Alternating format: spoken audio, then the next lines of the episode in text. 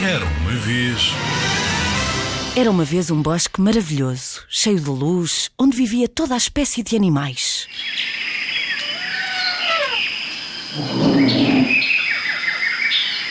Um dia, de repente, começou a chover.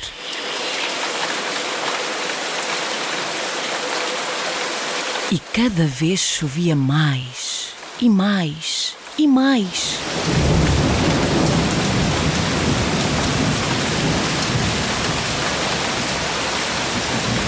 Choveu tanto, tanto, que os animais tiveram de se refugiar na montanha mais alta daquele lugar.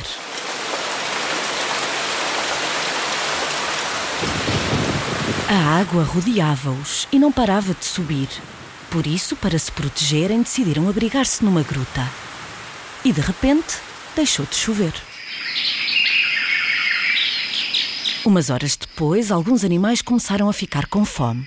Então pensaram que alguém deveria ir procurar comida. A raposita, sempre prestável, ofereceu-se. Mas o urso era o maior e o mais forte de todos. Era ele que devia ir.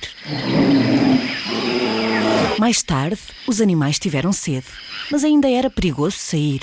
A raposita voltou a oferecer-se, mas os outros não aceitaram a sua proposta e um grupo de flamingos partiu em busca de água.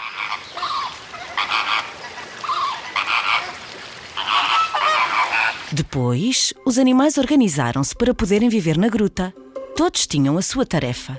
Todos, menos a raposita, a quem não deixavam fazer nada.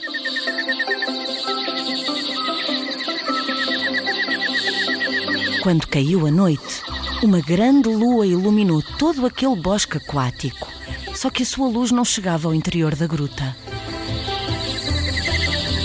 Então, a raposita decidiu ir até ao cimo da montanha e pensou: Seria maravilhoso encher a gruta de estrelas.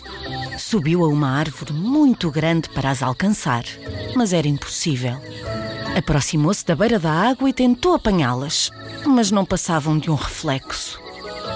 Continuou a caminhar e debaixo de uma árvore encontrou um grupo de pirilampos perdidos que mal conseguiam voar por causa da umidade. A raposita, que sabia como ajudá-los, pediu-lhes que a acompanhassem e a levá-los para um lugar onde ficariam secos e a salvo. Então os pirilampos seguiram-na a voar. E a partir dessa noite, nunca mais faltou a luz naquela gruta.